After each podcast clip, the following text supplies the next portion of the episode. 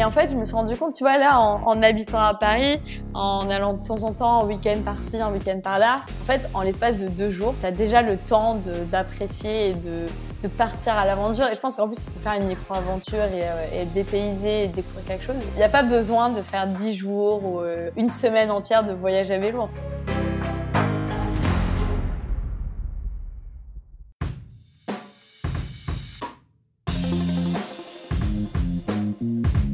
Hello hello, c'est Loïc Blanchard, le créateur et host du podcast indépendant Les Frappés.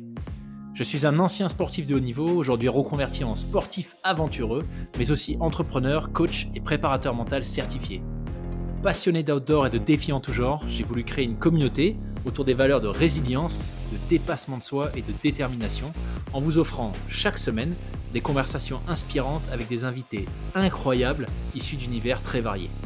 J'ai reçu aussi bien des athlètes olympiques que des entrepreneurs à succès, des aventurières professionnelles ou encore des anciens des forces spéciales. Leur point commun, la passion pour leur projet et l'audace de se lancer. Alors fonçons ensemble découvrir mon invité de la semaine. Excellente écoute à vous les frappés.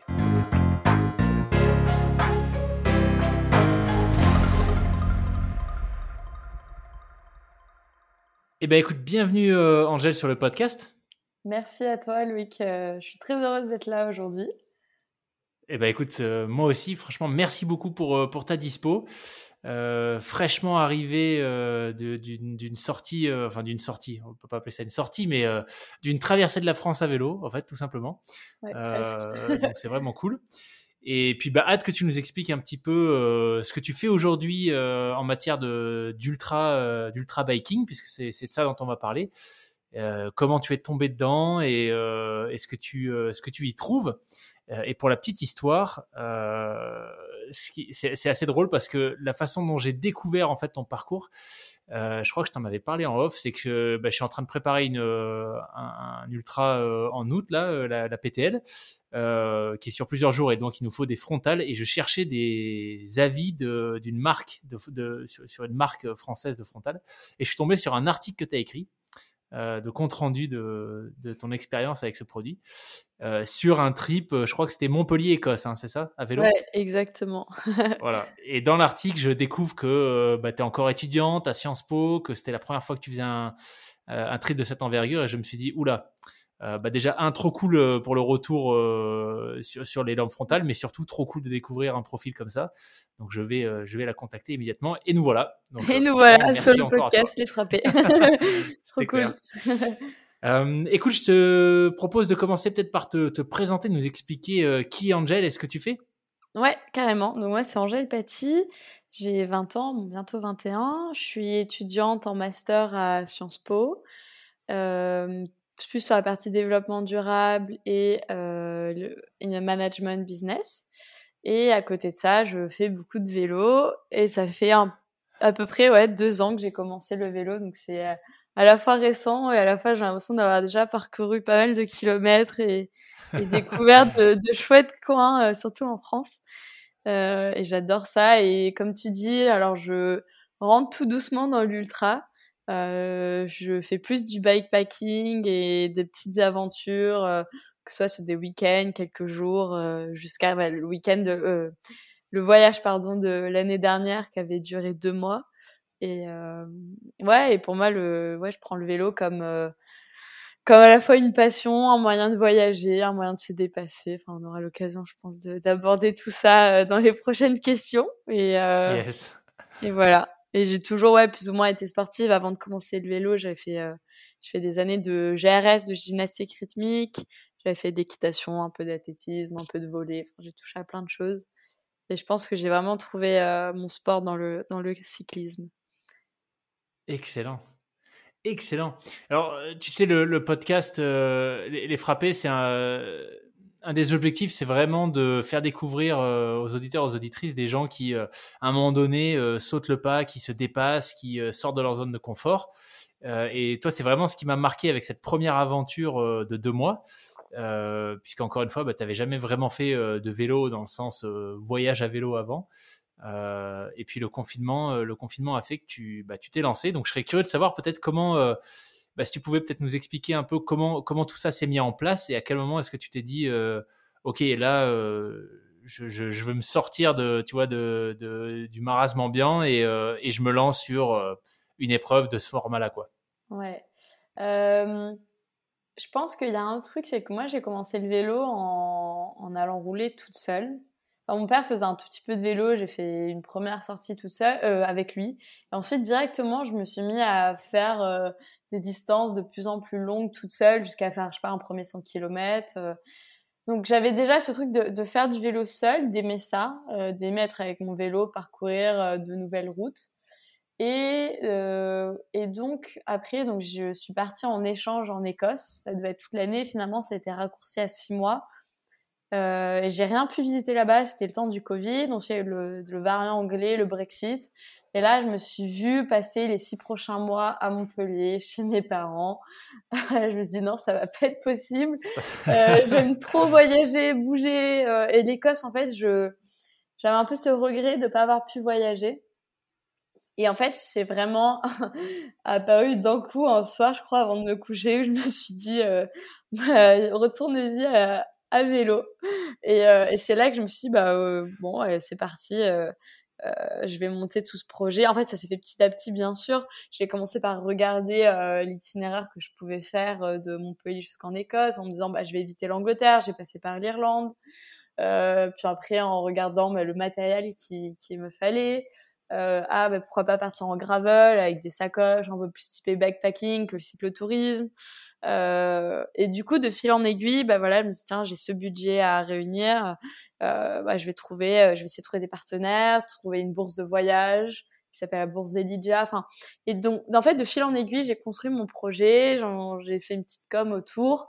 J'ai du coup collaboré avec le blog qui s'appelle Experience Outdoor sur lequel donc tu es tombé sur un article sur la lampe. Et ce blog, ça m'a permis en fait d'avoir mes premiers partenaires où en fait j'avais euh, du matériel à tester pendant ce voyage, donc je recevais du matériel gratuitement et en échange je faisais mes retours, euh, les retours de mon expérience et, euh, et, ça a bien marché. J'ai pu avoir plein de matériel pour commencer ce premier voyage. Et après, ben voilà, j'ai sauté le pas, euh, j'ai fait mon premier bivouac euh, toute seule, enfin tout ça, tout ça quoi. Et, et c'était une super expérience. Et je pense que je me suis pas trop posé de questions avant de partir. Et je pense que c'est ce qui m'a permis de partir. euh, ouais. je pense que je me serais posé trop de questions, je serais jamais partie. partie, pardon. Je serais jamais partie et, euh, et ouais, en fait, de se dire, bah, on saute le pas et on voit ce qui se passe. Et ça permet aussi d'apprendre à se débrouiller, à trouver des solutions. Puis il y a toujours un peu des gens sur le chemin pour nous aider, je pense. Donc, euh, avec du recul, c'est super intéressant ce que tu dis. Tu vois, avec du recul, euh, si tu avais su la façon dont ça allait se passer, ce que tu allais vivre et globalement les, les, les bons moments et les moins bons moments par lesquels tu allais passer, euh, qu'est-ce qui fait, tu penses, qui... c'est quoi qui t'aurait empêché de partir justement? Euh, C'est une bonne question. Pour moi, en fait, c'est assez paradoxal, mais pour moi, le moment le plus dur, c'est le retour. C'est en fait la période quand on revient de ce voyage, pas pendant. Alors pendant, ouais, c'est un peu les, c'est un petit peu les montagnes russes. Il y a des, il y a des moments très forts euh, où c'est un peu l'euphorie, euh, le bonheur hyper intense. On voit super personne, on voit des très beaux paysages, on en prend plein, plein la vue. Et après, il y a des moments plus durs où ouais, on se retrouve un petit peu face à face à nous-mêmes, euh, face aux, aux, petits problèmes mécaniques, face euh, voilà, plein de aux aléas de la météo aussi. Mais en fait, euh, vraiment, moi, ce qui m'a le plus marqué, c'est le retour. En fait, c'est euh, après deux mois où on est en vadrouille, où chaque nuit on dort dans un endroit différent, on rencontre de nouvelles personnes, c'est super enrichissant. Et d'un seul coup, en fait, on est on est confronté un petit peu bah, au retour à, la réalité, à la vie en société euh, classique qu'on peut qu'on peut avoir. Donc moi, c'est bah, retour donc sur les bancs de l'école après des années, après deux ans en Zoom. c'est le retour voilà, au quotidien, à prendre le métro, à, avoir les contraintes, euh, des deadlines, euh, tout ça. Et ça, c'était plus dur. Euh, et je pense que si j'avais su que ça allait se passer comme ça, j'aurais peut-être abordé le voyage différemment. En fait, j'en sais rien. D'un côté, je savais pas à quoi m'attendre et le, en fait, je, je me rappelle qu'avant de partir, en plus j'étais tombée un petit peu malade avant et c'était presque mes parents qui m'avaient poussé en mode Angèle, allez, euh, tu, tu, dois y aller là, sinon euh, tu, tu, retardes le départ là. Allez, c'est bon, t'as tout de prêt, euh, à toi de, de, sauter le pas. Et, et en fait, après, une fois que j'étais partie, c'était trop bien. Je pense que, sachant tout ce que j'ai vécu, oui, j'aurais foncé quand même. Enfin, je me serais pas dit, mmh. oh, non, non, ça vaut tellement le coup d'y aller, il faut, il faut y aller. Génial, trop bien, trop bien, trop bien. Euh, écoute, je crois que les premières questions que j'ai en tête, euh, elles sont hyper biaisées parce que euh, je te cache pas que ça fait un moment, tu vois, que je réfléchis à, comment faire, comment comment moi aussi sauter le pas et faire un premier trip en bikepacking. on y réfléchit, tu vois, avec avec ma femme là, peut-être dans, dans, un an ou deux, faire la ah, comment est-ce que ça s'appelle la Via Rona, c'est ça? Ouais, c'est ça. La Via Rona de, Genève, de Genève à Montpellier justement. Exactement. Ouais. Ouais. Yes. Mais bon, c'est un truc hyper. Euh, enfin, t'as pas beaucoup de travail de préparation à faire côté itinéraire, par exemple, puisque bah, voilà, la voie est créée pour ça. mais donc, je serais curieux de savoir, toi, comment est-ce que tu as sélectionné, euh, tu vois, les routes, les itinéraires avec le relatif peu d'expérience que tu avais. Qu'est-ce qui fait que tu as, tu vois, comment est-ce que tu l'as approché cette partie vraiment planification de la, de la route? euh, alors moi, je l'ai divisé en trois étapes. Il y avait la partie traversée de la France. Euh, là, qui était contrainte par plusieurs choses. De un, bah, prendre un ferry pour l'Irlande, donc où sont les ports? Donc déjà, le point A, point B. Le ah point A, c'était départ Montpellier, euh, la maison de mes parents. Point B, bah, alors j'avais deux options, c'était Cherbourg ou Roscoff, donc Normandie ou Bretagne, et qui changeait totalement la direction que j'allais prendre. Et à la base, j'avais pris Cherbourg, euh, ça m'arrangeait, j'avais de la famille en Normandie, ça allait être peut-être plus simple pour arriver à Dublin. Sauf qu'en fait, finalement, avec le Covid, il fallait que je fasse des jours de quarantaine en Irlande, que j'avais pas d'endroit pour le faire à Dublin, mais j'en avais un Cork, et Cork, le ferry, on le prenait de Roscoff. Donc déjà, ça a déterminé qu'il fallait que je fasse un Paris-Roscoff. Après, sur la route, euh, moi, je voulais pas trop prendre de dénivelé, parce que ça faisait qu'un an que je faisais du vélo, et que le vélo allait être chargé, que c'est les premières semaines, et que je m'étais dit, euh, t'as rien à prouver à personne, faut que tu profites et autant commencer petit à petit pour habituer en fait le corps et les jambes euh, au poids du vélo et au rythme du voyage. Euh, et, et, finalement, ça collait bien parce qu'en fait, il y a la j'ai emprunté un bout de la Vélodyssée euh, qui quand même passe par là. Et en fait, du coup, ma maman m'avait dit ah, euh, j'ai acheté la carte des voies vertes en France j'avais étalé la grande carte euh, en papier, comme je pense on a plus trop l'habitude de faire de nos jours, où on est plus sur l'ordi à, taper euh, toutes les, les, les sites d'itinéraires possibles. Donc j'ai pris la grande carte, je l'ai étalée dans mon salon et j'ai regardé vraiment où je, où je pouvais passer. et en fait, ça a très bien marché parce que du coup, j'ai découvert comme ça des, des voies vertes et des voies aménagées euh, qui, qui étaient superbes. Souvent, c'est des anciennes voies ferrées qui sont transformées en voies vertes et qui sont pas très facilement accessibles, sans difficulté particulière. Et, euh, et du coup, j'ai construit en fait euh, mon itinéraire comme ça. J'ai aussi utilisé quand même l'application. Alors moi, j'utilise Komoot que je trouve assez, assez sympa. Des fois, Strava aussi. Enfin, ça dépend. Euh, et après, en Irlande, en Irlande, j'avais un peu rien prévu parce que j'avais ces jours de quarantaine et je savais pas trop les mesures comment elles allaient évoluer, parce que ça a tout évolué un peu euh, en même temps. Et je m'étais dit que vu que j'allais être hébergée par une famille irlandaise, euh, et notamment le père qui faisait, euh, enfin, qui avait fait des gros gros voyages à vélo, il aurait plein de choses à, me conseiller et, à me dire. Donc j'avais rien prévu en Irlande. Ça m'a un peu joué des tours, mais d'un côté, ça m'a laissé aussi pas mal de liberté. Euh, donc je suis restée dans le sud-ouest de l'Irlande. Après, en fait, j'ai traversé en train parce que j'avais plus trop, enfin, j'avais pas assez de temps pour sinon découvrir l'Écosse, qui était vraiment mon objectif principal. Et après, en Écosse, Là, c'était assez simple. J'avais en fait reçu une bourse de voyage pour euh, faire une étude photographique sur la vie euh, dans les îles euh, en Écosse. Et du coup, j'avais vraiment les îles où je voulais aller. Et du coup, là, bah, c'était pas très compliqué. Voilà, il y avait les ferries qui partaient d'un endroit à un autre. Je traversais les îles. sur place, je me suis dit, bon, là, je reste trois jours. là, je prends le temps. Là, je... Enfin, c'était un peu au feeling, quoi. Vu que j'avais la tente, en fait, et tout le matériel de bivouac. Et que là-bas, c'est très, très libre j'étais j'étais complètement euh, libre de, de, faire ce que je voulais. Et en fait, en, en Écosse, j'ai traversé euh, 10 îles qui sont les, les, îles hybrides extérieures, qui étaient vraiment un peu le l'objectif de ce voyage. Et euh, c'est une voie qui s'appelle euh, le Hebridean Way, qui se fait soit en marche, soit en vélo, et qui est en fait tout balisé tout le long sur 3 km, donc ça a bien aidé. Et l'Écosse, c'est très bien balisé pour les, pour les vélos. Top. Voilà. Excellent. Et alors sur la partie française, peut-être plus spécifiquement, tu dirais que as le, pourcentage du trajet que tu as passé sur des routes partagées, donc ouvertes à la circulation, c'était quoi? Oh là là. Euh, est-ce que ça serait 50-50 Ah ouais, quand même. Ok, non, donc il y a quand même. Non, peut-être Non, parce qu'en fait, la Vélodyssée, c'est une voie, c'est les voies vertes partagées, donc euh, j'ai, c'était pas fermé à la circulation. Euh, enfin, pas tout le long. J'ai pris une voie verte dans le Languedoc qui s'appelle la Passe à Païs, qui est très belle. Ensuite, j'ai fait quand même deux jours et demi sur le canal du Midi. Alors, c'est très beau, c'est très chouette, mais c'est très plat, c'est très lancinant, et on s'ennuie vite, surtout quand on voyage seul. euh, mais du coup, ça permet quand même d'avancer, de tracer euh, à l'ombre euh, et de, ouais, de vraiment tracer, de pas voir les voitures. En fait, toute la partie vraiment route, elle s'est faite euh, au niveau de Bordeaux, Dordogne, euh, jusqu'à la, jusqu'à, jusqu'à quand même, euh, jusqu'à l'entrée de la Bretagne tout ça, c'était vraiment que de la route et notamment de la voie partagée euh, sur la Vélodyssée. D'accord, ok. Ok, ok. Ouais, donc il quand même, il y a quand même vraiment moyen de, de se faire des parties de grosses sections sur des, des routes protégées, quoi. En tout cas, pas ouvertes à la circulation. Ouais, ouais bah, par exemple, les... en Bretagne, j'ai traversé, il y a une voie verte qui traverse les monts d'Arrée et c'était deux jours entiers dans la voie verte, plus ou moins.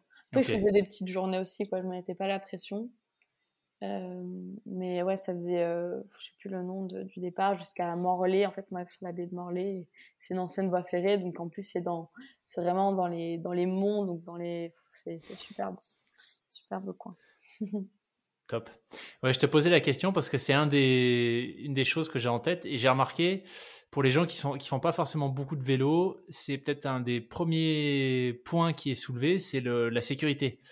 Et je t'avoue que, bon, moi j'ai eu un accident en 2018, j'ai une voiture qui m'est passée dessus en gros, euh, pendant que je préparais un, sur un entraînement pour un Ironman. Et, euh, et c'est vrai que depuis, en étant revenu dans le sud en plus, où euh, les gens sur la route, c'est pas forcément euh, le Je confirme. voilà. et j'ai pas voulu te l'écrire j'ai failli te l'écrire quand tu faisais ton trip, que tu es descendu à Montpellier. Mais j'ai un ancien invité du podcast qui s'appelle Eric, Eric Le Blaché, qui a fait d'ailleurs, euh, qu'il a gagné ou pas la RAF, qui a gagné la RAF, je crois, oh. euh, qui est un ancien euh, cycliste pro et qui s'est fait percuter par une, par une par un camion, lui, deux jours après qu'une autre auditrice du podcast soit fait percuter par une moto. Et dans les deux cas, dans les deux cas, en fait, les gens se sont barrés, tu vois. Et, du coup, au même moment, tu faisais ton trip et j'ai failli t'écrire en disant hey, fais gaffe, euh, je sais sais pas si c'est moi qui prête plus attention, mais j'ai l'impression qu'en ce moment, euh, il y a des accidents. Et donc, bah, je te pose la question comment est-ce que toi, est-ce que c'est un paramètre que tu prends en compte euh, Est-ce que ça te gêne Est-ce que tu, pour le moment, tu as de la chance comment, tu gères ça? Moi, j'ai envie de te dire, il y a un peu un, changement là récemment, jusqu'à ce que je, fasse mon, voyage à vélo, donc il y a un an. Euh, moi, je commençais le vélo, je découvrais plein de choses. Oui, en fait, je, je considérais que les vélos, euh, enfin que les voitures et le danger en faisaient partie. Et pour l'instant, bah, ça m'atteignait pas trop. Enfin, en fait, ouais, des fois, ça m'est arrivé de, de m'énerver contre des voitures, mais sans plus. Pendant mon voyage, j'ai vraiment vu la différence entre les pays. Je me suis retrouvée en Irlande et en Écosse, où certes, les routes sont parfois dangereuses parce que souvent, il n'y a pas la place de passer à deux. Mais il y a un respect des cyclistes qui est juste euh, totalement opposé à celui de la France, enfin celui des conducteurs français, où les, voitures sont beaucoup plus patientes euh, et, et, font attention aux cyclistes. Euh, et c'est vrai qu'au retour du voyage, en plus en vivant à, à Paris, euh, là j'ai vraiment vu la différence. Et je pense qu'inconsciemment, à ce moment-là aussi, je me suis mis au gravel. Et euh, Et en fait, euh, là, par exemple, après avoir fait le, le, Paris-Montpellier il y a quelques jours, euh, je me suis dit, en fait, si la prochaine fois je fais un voyage, euh, tant pis, je ferai moins de bornes, mais euh, je vais le faire en gravel parce que les, les voitures, j'en ai ras le bol, quoi. Et vraiment, là, là, là, je, je me suis rendu compte que quand même, je, je trouve qu'il y a de plus en plus une forme de haine injustifiée contre les cyclistes. Et, et, du coup, c'est vrai que là, par exemple, j'ai commencé à mettre même la lumière rouge deux jours, tu vois, sur les, les routes un peu fréquentées que je faisais pas forcément avant. J'avais même euh, le baudrier, enfin le petit gilet euh, fin là euh, fluo. pareil, je le mettais sur des, des routes enfin un peu empruntées, en me disant peut-être que ça arrange quelque chose. Bon, j'ai pas l'impression que ça fait la diff, mais on sait jamais. Peut-être une personne, ça, ça changerait, ça fera la différence un jour. Mais, mais ouais, là, j'ai eu des grosses frayeurs quand même quand j'ai traversé la France. Et c'est dommage parce ah qu'au final, ouais, j'ai eu, en Auvergne, j'ai eu une grosse, grosse frayeur. Et d'ailleurs, c'est un peu ce qui m'a dégoûté de l'Auvergne. C'est un peu horrible parce que j'ai adoré les paysages et les routes sont magnifiques. Mais les conducteurs, waouh, j'ai. En fait, j'étais contente de passer cette étape et après de me retrouver euh, en Lozère, dans l'Aubrac, euh, un peu plus paumé. Mais bon, après, j'ai l'impression qu'en France, c'est plus ou moins partout pareil. Enfin, il n'y a pas forcément de différence entre les régions, c'est peut-être donc là, c'était quoi Des voitures euh, qui, qui, te frôlaient ou ce genre de choses Ouais, c'est souvent les dépassements hyper dangereux. Ouais. Euh, souvent, c'est sur une départementale qui est un peu empruntée, mais des fois, il suffit de faire. Enfin, j'ai besoin de faire deux ou trois kilomètres dessus. Et en fait, euh, les voitures. Là, par exemple, j'étais arrivée à une intersection, donc il y avait un terre-plein. Et je traversais, j'allais, je sais pas, j'étais autour de 30, 35. Et je sens la voiture arriver je suis un petit peu au milieu parce que de toute façon, il n'a pas la place de me dépasser sans me frôler. Et en fait, je, il ralentit pas, je le sens arriver super vite, il klaxonne comme un malade, euh, euh, du style, euh, bah en fait, si tu te décales pas, je t'écrase. Donc je me suis décalée, il m'a frôlé, il s'arrêtait plus loin et il est sorti de la, enfin, il est sorti la voiture. On a eu une intercation, une inter, euh, altercation. Ah, altercation, pardon. Et euh, bah, c'est un peu chauffé, mais euh, moi, je, je lui ai expliqué que c'était, c'était pas normal ce qui se faisait. Mais en fait, le problème, c'est qu'ils comprennent rien et c'est toujours les cyclistes qui ont tort. Donc, euh. Et là, j'avais les lumières, j'avais le gilet, j'avais tout, quoi. Donc, wow. ça a fait un peu, un peu froid dans le dos. Et en même temps, bah, quand c'est la passion et qu'on a envie de, de, de rouler, de découvrir plein de paysages, c'est super frustrant de se dire, bah, pour ça, je, je vais arrêter. Donc en fait, je trouve que c'est vrai que, et je pense c'est pour ça que ça se développe aussi pas mal en parallèle le gravel. Parce que bah, du coup, on prend plein de chemins et en fait, euh, c'est vrai que c'est, génial. On évite toutes les voitures et, et les comportements dangereux qui vont avec, quoi. Mmh. Ouais. Intéressant. Bon, ça c'est pas la partie la, la, plus fun euh, de non, non, non, mais podcast, mais en vrai, ça, ça en fait partie aussi. Et c'est vrai que c'est un truc que je partage beaucoup moins sur les réseaux, mais parce que souvent, enfin, j'ai pas de caméra sur moi euh, pour montrer les, les comportements dangereux, mais, euh, mais c'est vrai que c'est un gros point noir euh, de, ouais, de voyage à vélo, quoi. Ouais. Bah écoute, moi je pense qu'il faut quand même en parler parce que quand j'avais commencé moi à faire du vélo, tu vois, c'est pas forcément quelque chose Enfin, c'est pas un truc. Euh, je pense qu'il faut pas non plus en faire quelque chose de plus gros que ce que ça ne l'est. Mais c'est vrai que dans ma pratique du vélo, on m'avait jamais vraiment dit, tu sais, fais gaffe. Enfin, sur la route, euh, je me doutais qu'il fallait faire attention, mais enfin, moi-même en tant que conducteur et étant pas particulièrement, euh, je sais pas, euh, violent ou, enfin, j'ai rien contre les cyclistes, tu vois. Ouais. Donc, mais par contre, quand une fois que tu es à vélo et que tu te retrouves, tu vois face à des comportements où les gens, tu as l'impression que parce que tu leur fais perdre 10 secondes, euh, parce qu'ils peuvent pas te doubler, euh, c'est la fin de leur monde et donc ils sont prêts à t'envoyer dans le bas-côté, bah, tu te dis, ah ouais, non, mais c'est quand même chaud, quoi. Où sont les, enfin, où sont les priorités? Ouais, ouais, non, euh, c'est super compliqué. En fait, surtout, après, moi, j'ai vu en étant en Écosse, en Irlande, qu'il y avait, et même en fait en Espagne aussi, j'étais partie en janvier en Espagne, il y a une autre manière de d'être au volant et face aux cyclistes. Et, là, ça fait un petit peu bizarre de dire, en fait, il y a peut-être un truc en France où il y a un truc qui passe pas, quoi. Et il y a une haine qui se déverse en ce moment, et je pense que beaucoup de cyclistes le ressentent, euh, ou de triathlètes, enfin, peu importe. Et euh, ouais, c'est un truc qui me... Là, j'ai la, la Race Cross France, je fais le 300 km qui arrive dans très bientôt. Euh, peut-être qu'il sera passé. Départ du Mont Ventoux, c'est ça? Voilà, c'est ça. Et honnêtement, là, la sécurité, je suis en train de me dire, c'est c'est presque un des trucs qui me fait le plus peur, plus que euh, manquer d'eau ou pas trouver assez de nourriture, tu vois. Me dire, euh, en plus, rouler la nuit. Alors, la nuit, j'ai fait un test et finalement, les conducteurs font beaucoup plus attention la nuit que le jour. J'ai trouvé, en tout cas, moi, de, de mon expérience euh, passée. Mais, mais ouais, c'est vrai que le, le danger, euh, moi, maintenant, presque, il y a une je vois arriver une voiture en face, je regarde si derrière, il n'y en a pas une qui arrive pour vérifier qu'elle va pas me doubler n'importe comment, quoi. Et que Mmh. suivant, j'adapte ma position sur la route, tout ça. Mais du coup, en fait, ça, ça, ça a aussi un épuisement mental où euh, tu, tu t'es jamais tranquille, quoi. Et ouais, et ouais. Ouais, bon. bon, c'est comme triste ça. réalité, triste réalité en France, ouais. Mais sinon, pour en revenir euh, aux Chose choses quand même positives, Ouais, parce qu'il y en a plein. euh, qu'est- qu'est-ce qui t'a, si tu devais les résumer, toi, qu'est-ce qui t'a vraiment le plus marqué sur sur ce premier trip, avant qu'on peut-être qu'on développe un peu plus sur ta pratique aujourd'hui, mais vraiment sur ce premier trip, parce que moi j'ai l'impression que c'est ça qui t'a qui fait que tu as accroché en fait. Tu vois, c'est que tu as, fait cette première expérience et puis maintenant il y en a enfin après ça il y en a eu d'autres. Ouais. quelque part, j'ai l'impression que tu, tu, tu y as trouvé quelque chose euh, d'extrêmement positif. Ouais, je pense sur cette première expérience de voyage, euh, c'est vraiment les rencontres où en fait je me suis rendu compte que déjà de voyager seule en fait, enfin j'avais vraiment envie de voyager seule. Beaucoup de gens me posaient des questions, mais oh, t'avais personne avec qui partir euh, Pourquoi tu demandes pas à des copines de t'accompagner euh? Et en fait, euh, je dis non non, c'est vraiment un choix. Enfin j'avais envie de découvrir le voyage seul. Euh, j'avais entendu plein de bonnes choses et que ça ça permettait de s'ouvrir vachement plus aux autres et que les autres surtout s'ouvrent aussi beaucoup plus aux, aux voyageurs Ouais. qui, qui sont seuls. Et ça a été vraiment le cas et, et ça c'était juste trop bien.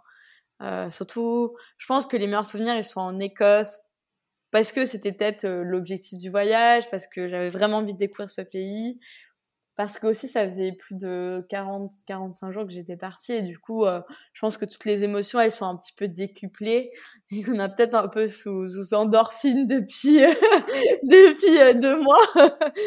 Mais mais pour moi c'est les rencontres parce que souvent elles sont assez inattendues elles arrivent un peu à tout hasard euh, que ce soit au coin d'une route euh, quand je m'arrête euh, poser une question euh, enfin c'est c'est inattendu et souvent c'est super surprise. Ça arrive pas qu'il y ait des gens qui proposent de m'héberger, de, de me proposer un repas, juste de discuter avec moi. euh.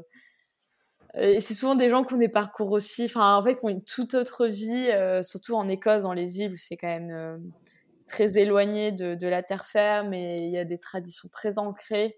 Et du coup, il y a, moi, c'est toujours des discussions assez, euh, assez étonnantes, un, un mélange d'anglais, de gaélique euh, qu'on comprend à moitié, euh, qu'il faut déchiffrer. enfin.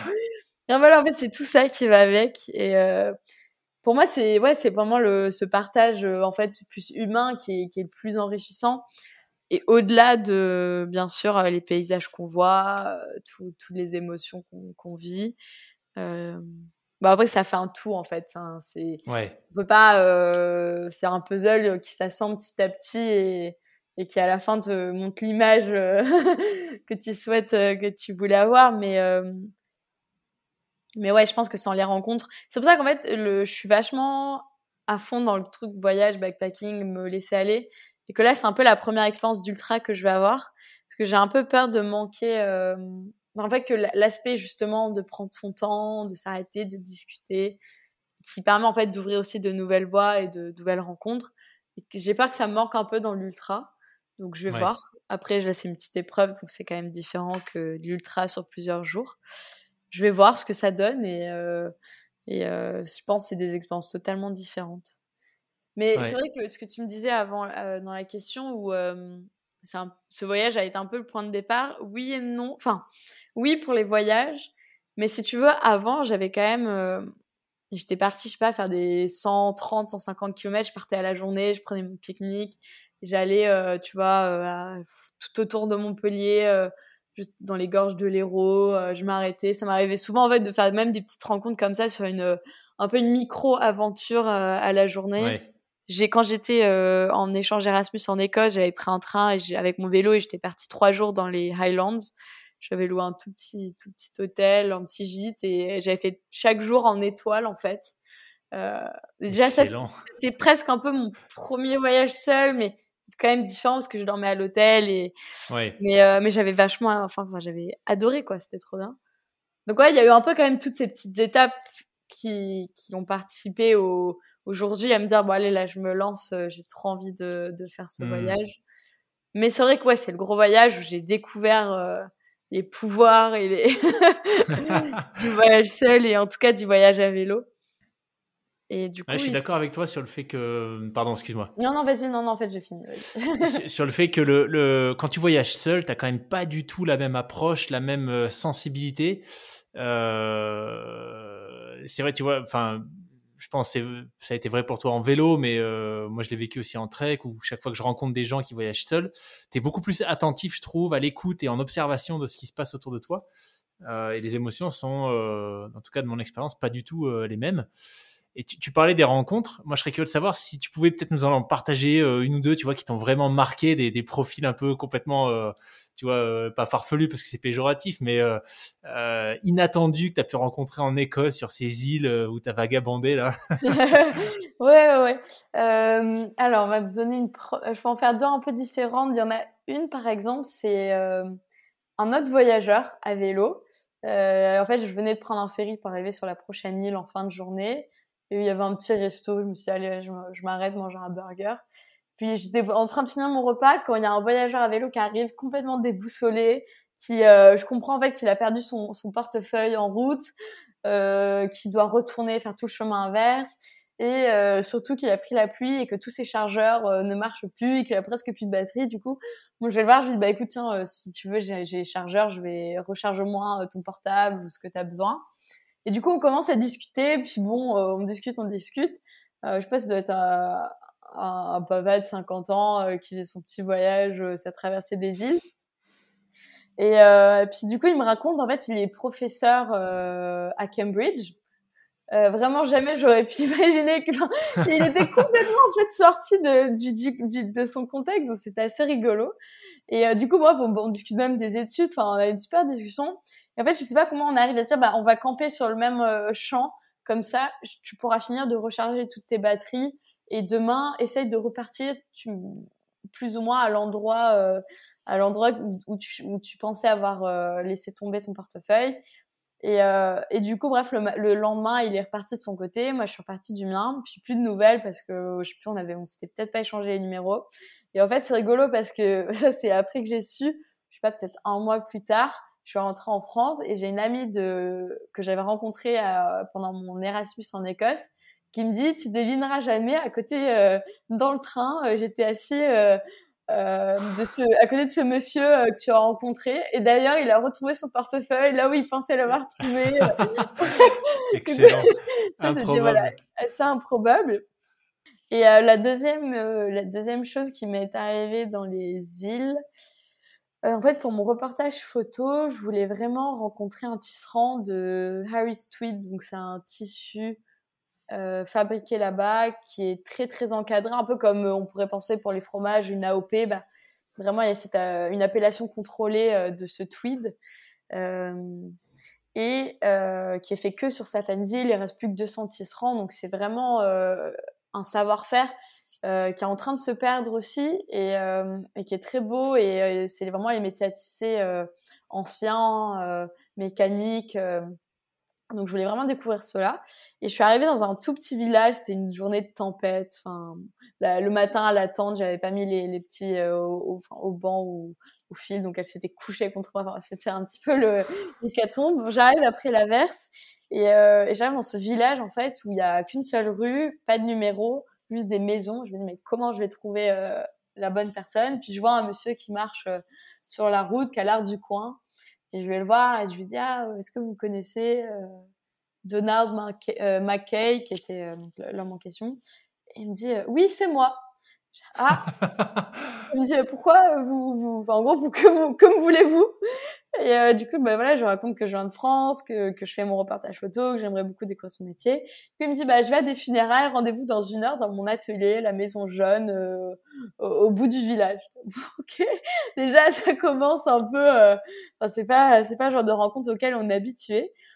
Et du coup, il me fait visiter son atelier donc une heure plus tard et euh, il me fait découvrir tout son monde et c'est génial parce que c'est c'est vraiment c'est vraiment sa cabane vue sur euh, la mer euh, turquoise euh, tous les tissus. Euh, et lui il a 70 ans plus ou moins et en fait il est encore passionné et il continue à faire à faire ça pour pour son plaisir. Et c'est complètement l'orage là, il me demande est-ce que tu as encore un peu de place dans tes sacoches? Je dis bah ça va être compliqué parce que bon, tout est vraiment bien tassé depuis le départ. Et je pouvais pas refuser. Il me dit bah écoute tiens, je t'offre un mètre de tweed.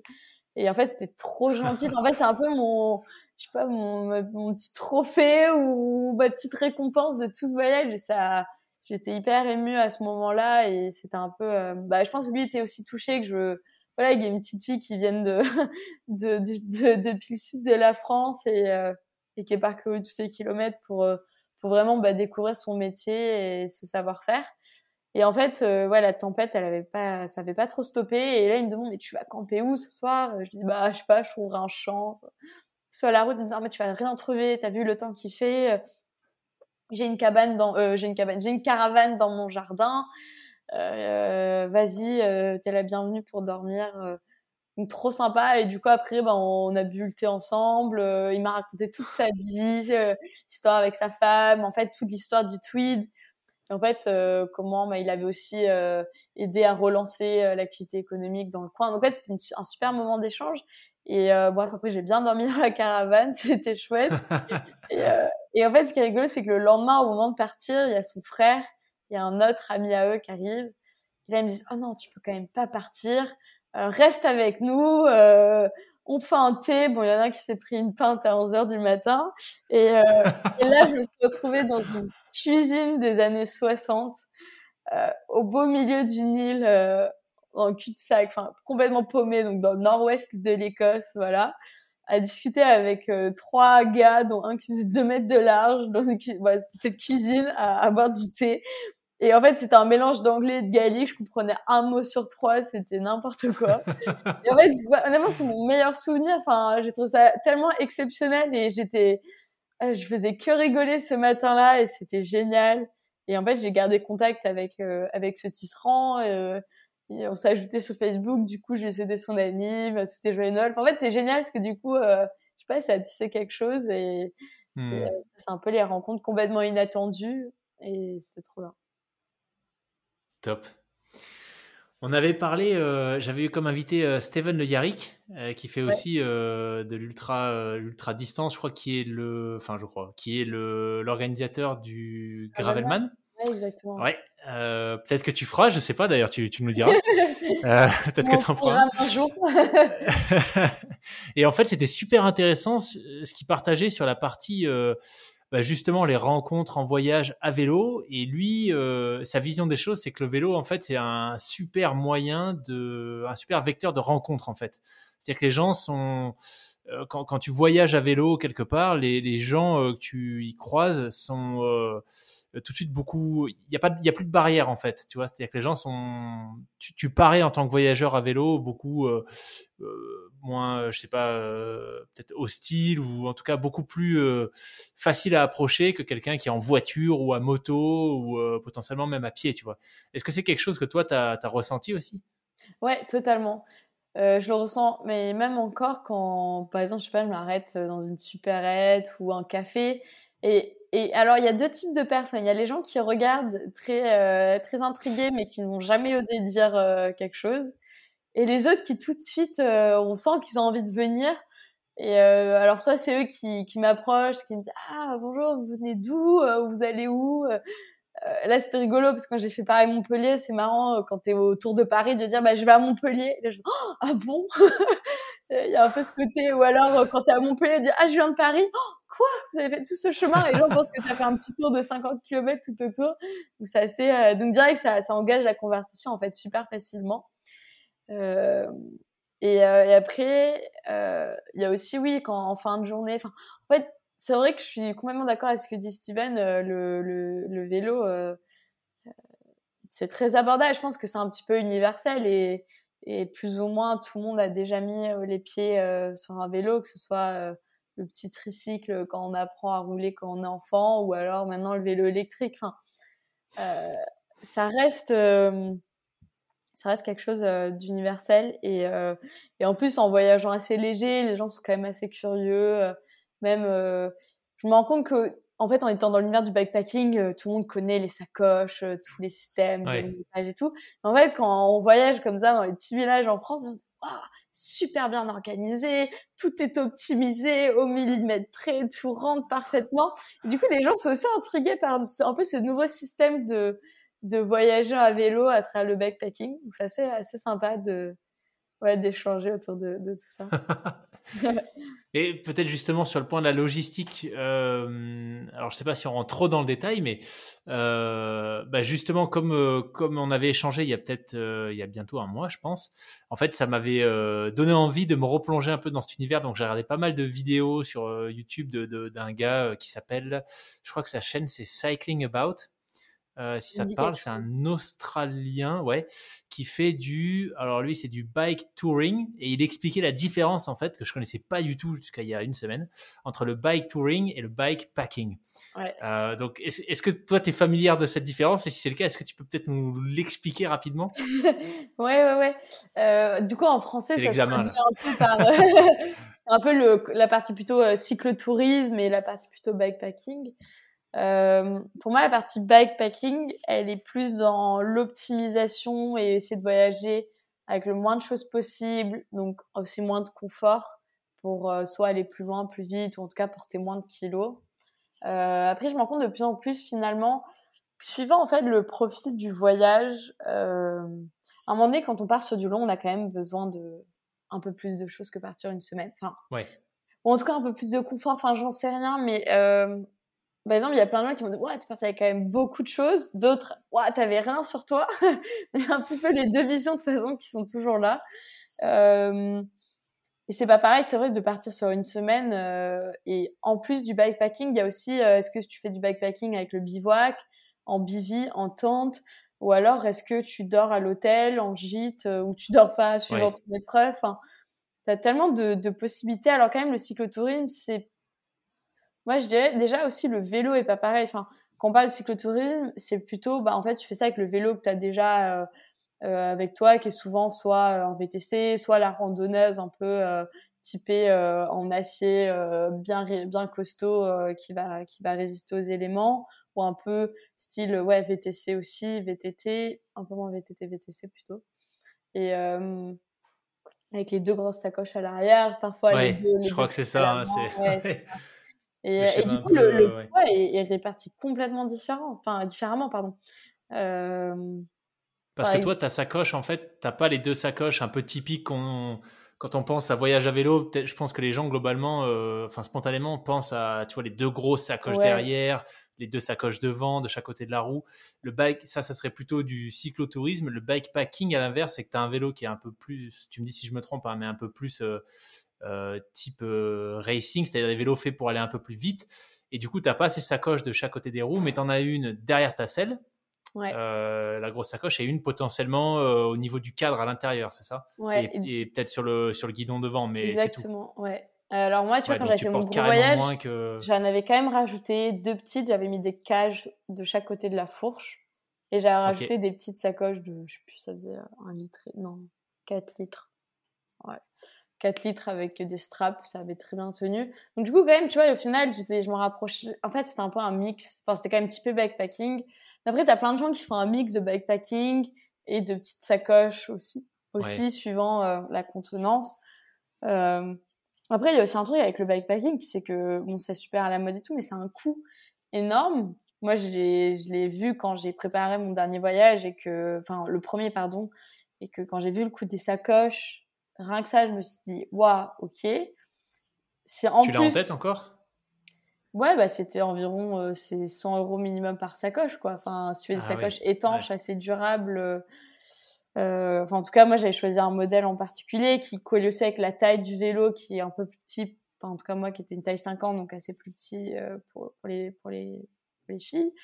très vite, le, le coût augmente, sans compter ensuite que pour tout faire rentrer dans les sacoches, il faut quand même avoir du matériel assez compact et assez léger. Et c'est là, en fait, je pense que là... ça, c'est cher. Et ça, c'est cher, voilà. Et je pense que c'est là que la, différence avec le cyclotourisme, elle se fait, parce qu'en fait, finalement, euh, je suis sûre que si quelqu'un euh, pouvait s'acheter un sac de couchage euh, qui fasse, euh, je sais pas, 300 grammes, au lieu du, du sac de couchage synthétique qui est énorme, que tu dois faire rentrer dans ta sacoche, bah, finalement, le backpacking, euh, je pense qu'il y a plein de gens qui se tourneraient vers, vers ça, mais mais, mais du coup, je pense que le cyclotourisme est peut-être plus abordable euh, au grand public, tu vois, en général. Et c'est hmm. aussi l'image qu'on a un peu plus en tête quand on parle de voyage à vélo. Euh, mais d'ailleurs, tu vois, moi, sur le chemin, j'ai rencontré, j'ai été hébergée par des gens qui voyagent à vélo. Notamment une personne qui me disait, mais en fait, moi, le voyage à vélo, c'est mon confort. Bah, J'aime emmener ma petite chaise de camping dans ma sacoche et, et et euh, ma petite cafetière euh, pour faire mon petit café le matin et c'est mon confort. C'est comme ça que je voyage à vélo et j'ai pas envie de mettre euh, le moins de sacoches et le moins de choses possibles dans mes sacoches. Donc voilà. Et, en fait, c'est ça qui est super chouette avec le voyage à vélo, c'est que finalement chacun chacun l'aborde à sa manière en fonction de ses envies, son niveau de confort, ses objectifs, son budget et finalement en fait c'est quand même plus ou moins abordable d'une certaine manière en fonction de, de ce qu'on veut faire quoi. Ouais, ouais. Ce que je trouve super, tu vois, puisqu'on parle du, du coût, euh, bah voilà, faut aussi pas le. C'est un peu comme la, euh, la, dangerosité sur la route, tu vois. Euh, je, ouais. je pense que c'est super intéressant d'avoir un retour comme le tien où on parle un peu de tous les aspects de ta pratique et pas juste les trucs super cool qu'on voit sur les réseaux. Euh, mais le coût, c'est clair que ça, ça, en fait partie. Euh, par curiosité, est-ce que tu te souviens à peu près de combien tu as dû, euh, enfin du budget total, même si tu disais que tu as eu des bourses, etc. D'ailleurs, je serais curieux si on pouvait revenir là-dessus après. Mais, mais de combien t'as coûté ce, voyage en Écosse? J'avais fait j'avais divisé le budget en fonction budget d'équipement, budget de transport et budget journalier. Euh, rien que le budget journalier, en fait, on s'en rend pas compte, mais quand on part deux mois, au début j'avais prévu 45 jours, euh, mais finalement peu importe. Euh, et j'avais prévu une moyenne de, euh, je sais plus, je crois que c'était 15 euros par jour. En comptant un petit peu les aléas, c'est ça. Donc, euh, en fait, si je sais pas, t'es malade, tu dois t'arrêter à une pharmacie. Ça arrivait des jours où t'es hébergé où je dépensais 3 euros et d'autres jours je pouvais dépenser 30. Donc, bon, bref, j'avais fait un peu une sorte d'équilibre j'ai bien respecté en France. Euh, non, j'avais peut-être fait un peu plus, j'avais peut-être fait 17 euros. Bon, bref, entre 15 et 20. Sachant qu'en en Angleterre, du coup, il y avait la conversion avec les livres, donc c'était un peu plus. En France, j'étais hébergée, donc ça s'équilibrait. Mais voilà, euh, je sais plus, j'avais presque, pour 45 jours, j'avais déjà prévu 900 euh, euros de, je sais pas si c'est logique, 900 euros de budget journalier. Donc déjà, euh, bon, j'avais j'avais bossé l'été euh, l'été d'avant, j'avais un job d'été, j'avais mis des sous de côté. Euh, mais à côté de ça, je savais que pour acheter donc le gravel, les sacoches et le matériel, fallait donc soit que je réunisse une somme d'argent pas possible, soit que je trouve des partenaires. Donc j'ai fait un peu un mélange des deux. J'ai fait une campagne de crowdfunding où bon un peu les amis, la famille, on met quelques, sous là-dessus. Et après, bah, les gens aujourd'hui, ils me voient avec tous les sponsors, euh, les vélos, euh, voilà, j'ai les sponsors vélo, tout ça. Mais euh, en fait, moi, j'ai commencé comme tout le monde, euh, où en fait, j'ai galéré pendant quatre mois à envoyer des mails sans jamais avoir aucune réponse, et à me dire comment je vais faire pour réunir tout le matériel. Où tout est arrivé style deux semaines avant le départ, où j'ai eu le temps de faire une nuit en bivouac avec une copine, et après, je suis partie en me disant bon, au pire, je traverse la France, j'enverrai par la poste des choses si ça marche pas. euh, mais du coup, il y a eu cet énorme travail de préparation et de recherche de partenaires où je savais pas du tout comment ça fonctionnait et je suis partie de zéro. Euh, et c'est un boulot euh, assez monstrueux où là j'ai été en cours en Zoom donc ça a pas mal aidé d'avoir du temps pour ça. Et finalement en fait moi mon ce qui a marché c'est du coup de, de collaborer avec le blog Experience Outdoor euh, qui en fait ce blog lui de son, enfin le, la personne qui gère en fait de son côté, euh, il a des demandes de tests de matériel ou des marques vont lui envoyer, bah voilà, j'ai besoin de faire tester un, tester un sac de rando ou un sac de couchage. Et euh, du coup, moi, en échange, bah, ça me permet d'avoir ce matériel, euh, de le garder souvent à la fin de l'expédition et de du coup d'écrire l'article test. Donc en fait, j'avais une monnaie d'échange enfin pour les marques. Parce qu'en fait, sinon, on arrive et c'est bien beau de dire je vais faire une petite conférence par-ci ou je vais mettre trois posts Insta euh, si on n'a pas de communauté. En fait, pour les marques, ça, euh, disons que c'est pas assez pour elles pour euh, te dire bah oui, tu vas passer au-dessus de tel autre profil. Et par contre, le blog, bah, c'est quelque chose qui reste, qui s'inscrit dans le temps parce que c'est une adresse URL et du coup, bah voilà, et si on tape bah, la preuve, voilà, tu vas taper chercher une lampe faite en France. L'article a été écrit il y a des mois, bah, tu as pu trouver et, et peut-être que tu l'as acheté aussi bah, en partie grâce, grâce à l'article. Enfin, tu vois. Et, et ça, en plus, ce qui est génial, c'est que c'est accessible à tout le monde. Il y a... Moi, vraiment, je suis arrivée euh, en, en, demandant, en envoyant un mail à ce blog, en disant, bah voilà, j'ai ce projet, est-ce que euh, vous êtes prêt à m'aider? Et en fait, lui, ça lui a super plu euh, l'idée de, de, de, mon projet du voyage à vélo. Et, euh, et donc, bah, c'est un peu, c'est un échange mutuel aussi de, voilà, et on m'aide à trouver du matériel et en échange, j'écris des articles sur le blog qui sont quand même assez conséquents. Enfin, c'est 1000 mots, c'est du, travail aussi au retour de voyage à faire. Mais en tout cas, qui, qui vaut largement le coup. Mais ça m'a permis d'avoir, ça m'a permis d'avoir du super matériel que j'aurais jamais pu me payer euh, toute seule, quoi. Ça, c'est vraiment le bon plan. Hein. Je t'en avais parlé, je crois, en off quand on avait, euh, quand on avait échangé la première fois. Mais c'est aussi quelque chose que je fais depuis euh, plus de 10 ans, ouais, 15 ans bientôt, je pense. Euh, plus pour le, du matos trekking sur e-trekking, tu vois. Ouais. mais ils ont aussi, je sais Grégory, le fondateur, cherche aussi régulièrement des gens pour tester du matos vélo, puisqu'en fait, e-trekking, c'est de l'itinérance non motorisée. C'est un peu le, le, tu vois, la cible du site. Donc euh, ouais, ça c'est carrément le bon plan parce que c'est vrai que sinon quand on contacte des marques seules, enfin je l'ai pour l'avoir fait comme toi euh, avant, il y a tellement de demandes en fait que euh, puis on a généralement tellement peu à offrir. Ouais. Ouais aussi ouais. Tu vois là récemment pour le podcast, il y a un nouveau sponsor qui, qui arrive qui s'appelle Mulbar. Peut-être que tu connais, ils font des barres énergétiques. Et en fait, il m'expliquait qu'il a entre 3 et 5 demandes de partenariat par jour. Et il est tout seul pour gérer la marque euh, en France, tu vois. Donc, euh, c'est ça énorme. Ouais, ça passe à la trappe, quoi. Ouais, Exactement. totalement. Bah, surtout, moi, la plupart, euh, j'ai jamais eu de réponse. Enfin. Ouais. Puis en fait, en fait ah, maintenant que je comprends un peu mieux cet écosystème, je me rends compte que je contactais pas du tout les bonnes personnes, quoi. Ou en tout cas que j'espérais en, en, en, mettant quelque chose dans le formulaire de contact du site qu'un jour j'obtienne une réponse. Enfin, non. Ouais. ça aurait été plus vite, euh, ça serait allé plus vite par d'autres moyens, mais euh... mais bon, en fait, c'est ça aussi l'apprentissage. Euh, tu vois, quand je, je repense à ce projet euh, de voyage, il y a le voyage, l'avoir fait, la réalisation, mais derrière, il y a toute cette préparation et en fait, euh, qui m'a appris beaucoup de choses et aujourd'hui qui me sert encore. Et même quand je postule à des stages, bah voilà, c'est des compétences que, bah voilà, en fait, monter un projet de A à Z qu'il aboutisse comme on l'avait prévu ou pas, euh, c'est un super bel apprentissage quoi. Et rien que pour ça, ça, ça, ça, valait le coup de, de le faire quoi. C'est clair. Et je trouve que c'est un super message, tu vois, euh, que tu fait ça euh, finalement assez jeune, puisque tu avais, avais, quel âge? Tu avais 19 ans quand tu l'as fait Ouais, c'est ça. Ouais.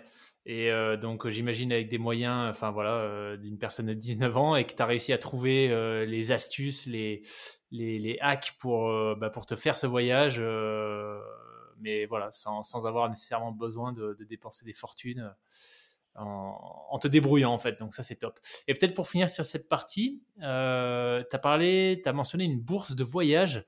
Est-ce que tu pourrais nous en dire un petit peu plus? Parce que je crois que j'en ai jamais entendu parler et ça m'intrigue euh, beaucoup. ouais, alors c'est une bourse de voyage qui s'appelle Zelidja qui existe depuis, je pense, 1960. Enfin, c'est quand même assez vieux. Ah ouais. Et c'est une bourse de voyage pour les jeunes de 16 à 20 ans qui finance euh, à hauteur, je crois, jusqu'à 900 euros le premier voyage. Il faut partir un mois minimum, tout seul, et avoir un sujet d'étude libre, au choix. Euh, donc moi, j'aimais la photographie, j'avais envie d'aller en Écosse, j'avais envie d'aller dans ces îles. Bah, je me suis dit, juste, je vais découvrir la vie insulaire, ça me laisse assez libre de, une fois sur place, bah voilà, aller vers les gens, tout ça. Et, euh, mais il y a d'autres personnes qui, je sais pas, étaient passionnées plutôt de peinture, d'art, euh, d'autres de cuisine. Euh, euh, il y a quelqu'un qui est parti aussi avec son violoncelle, jouer du, du violoncelle et découvrir l'histoire du violoncelle en Europe. Euh, personnes qui ont découvert la cuisine mexicaine. quelqu'un d'autre qui a passé un mois avec des bergers dans les Pyrénées. Il y a des, voilà, c'est juste en fait se dire, bah, tu, en fait, de donner l'opportunité aux jeunes de partir un mois seuls et d'explorer leur leur, euh, leurs envies. Et, euh, et, en fait, il y a que des chouettes histoires. Et c'est une association du coup qui, qui continue de, de se développer au fur et à mesure des années. C'est génial. Il y a environ, je sais pas, peut-être 120, 120 bourses qui sont attribuées par an. A, en fait, il y a des antennes dans chaque région en France.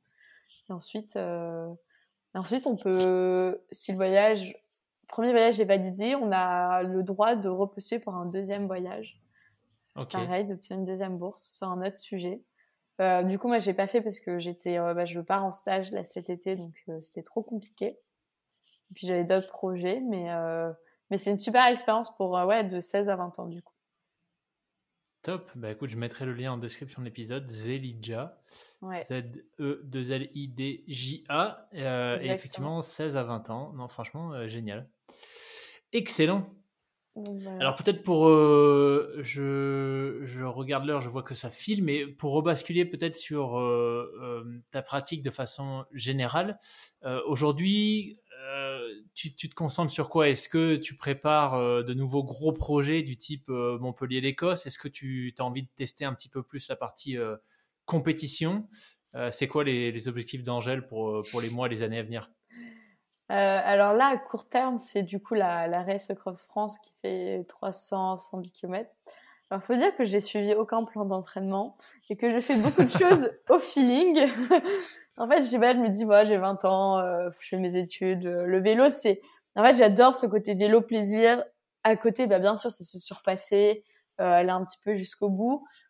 Euh, mais en fait, je sais pas, j'avais pas envie de, m'enfermer dans, en me, mettant trop la pression d'une idée de performance et que j'en suis encore à mes débuts et que j'ai envie d'y aller petit à petit, doucement, euh, parce que je sais qu'il y a aussi des personnes qui se sont dégoûtées en fait d'y aller à fond euh, en étant jeune aussi.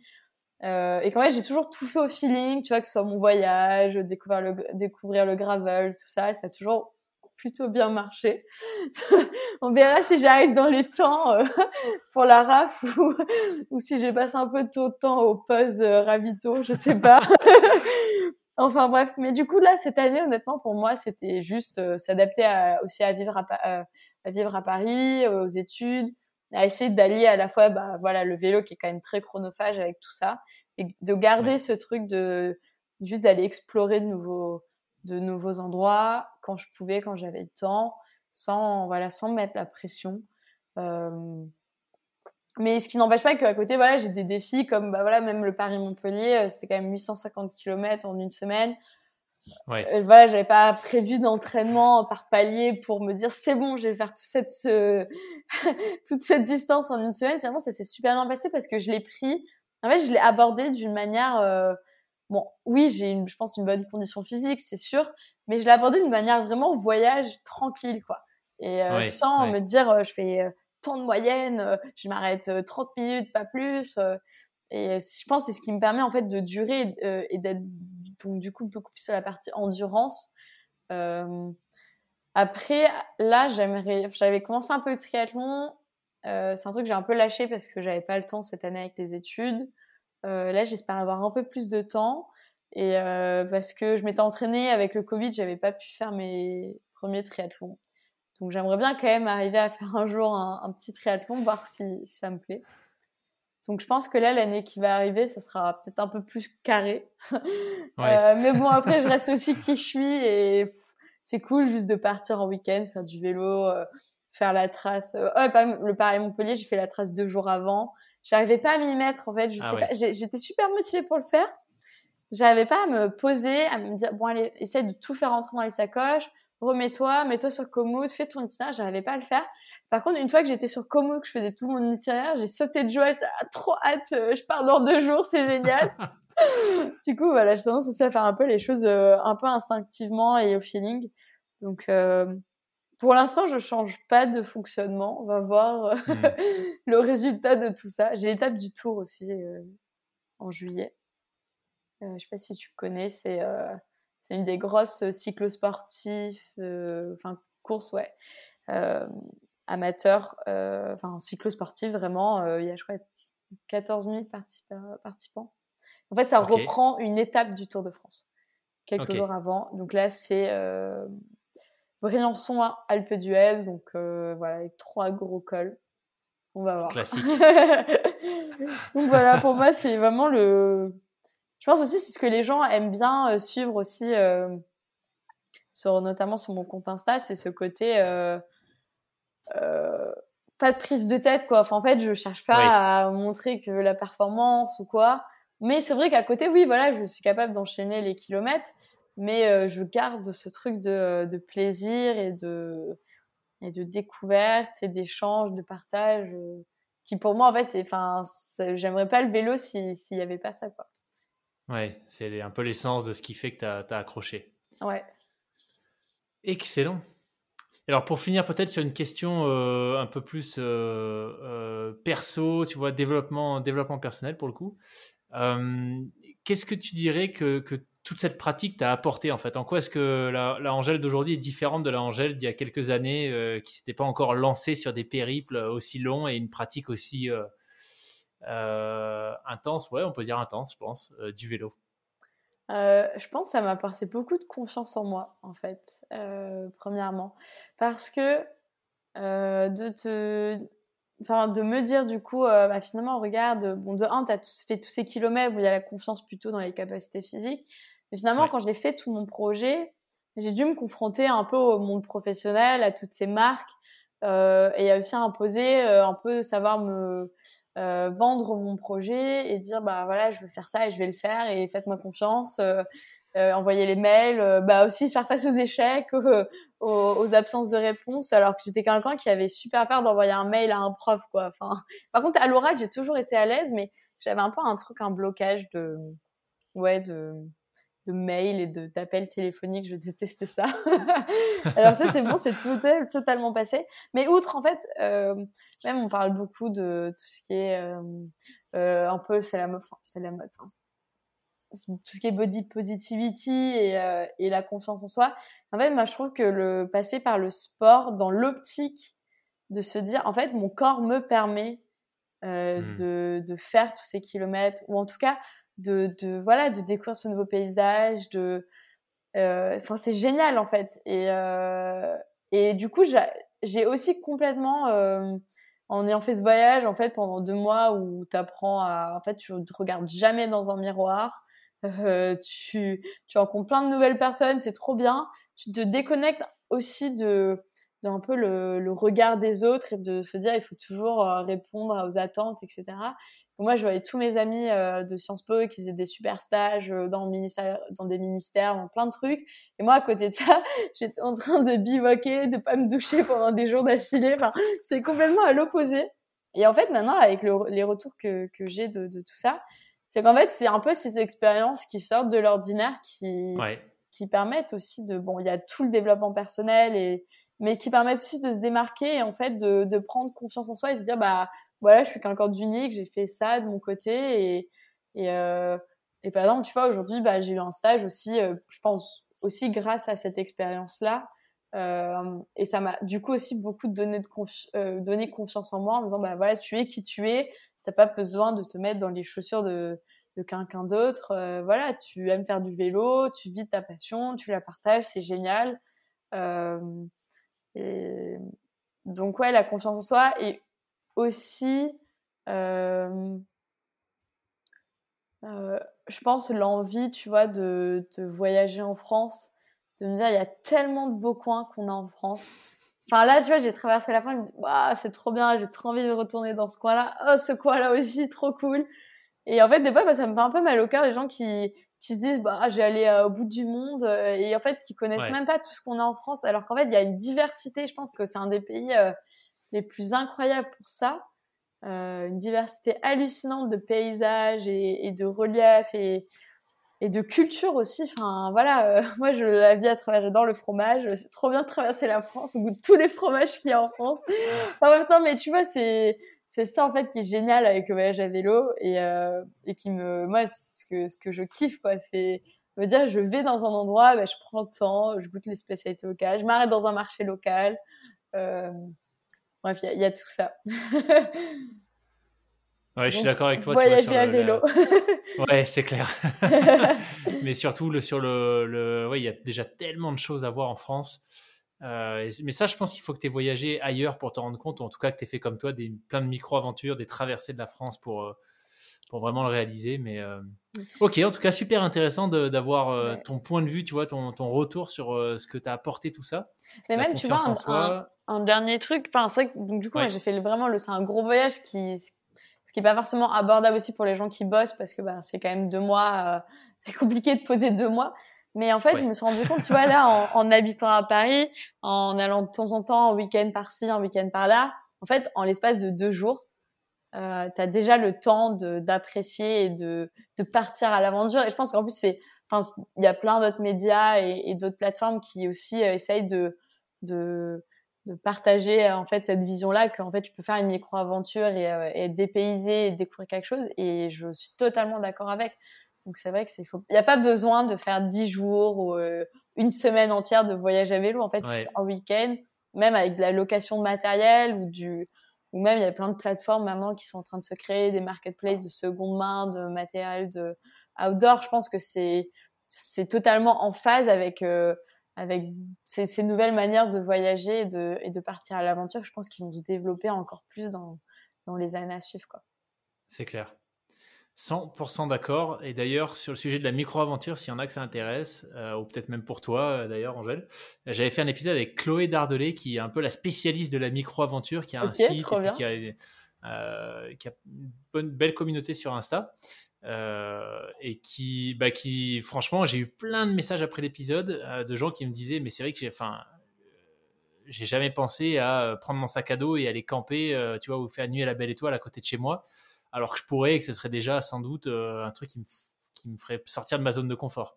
Donc je suis d'accord avec toi sur, euh, euh, sur le fait que je pense qu'on... C'est facile de se trouver des excuses et moi le premier, tu vois, sur ah mais non mais j'ai pas le temps ou il va pleuvoir ou tu vois je suis fatigué, mais en fait c'est juste génial de, de les bénéfices quand on ose se lancer comme ça et finalement on investit relativement peu de temps pour des beaux souvenirs, c'est juste top. Donc ouais. Excellent. eh ben écoute, euh, on arrive, euh, on arrive à la fin. Franchement, moi je voulais dire un grand merci pour tout ce que tu as partagé avec nous. Euh, je pense que tu vois, après cette conversation, je suis, voilà, je me suis rapproché. J'ai fait un pas de plus en direction, tu vois, un jour de, du, du bikepacking. Donc merci à toi pour ça. C'est cool. Et puis, bah écoute, je te souhaite. la RAF, c'est dans combien de temps, tu disais? C'est dans 15 jours. 15 jours. Waouh. ok, ok. Ouais, 15 jours. 15 jours. Ok, bah écoute, je vais faire en sorte que l'épisode soit sorti d'ici là.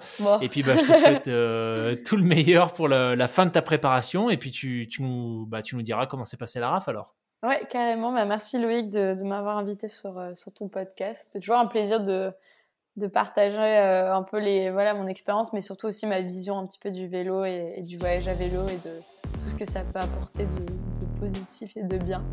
Donc merci beaucoup et bonne continuation à toi. Merci Angèle, à bientôt. À bientôt.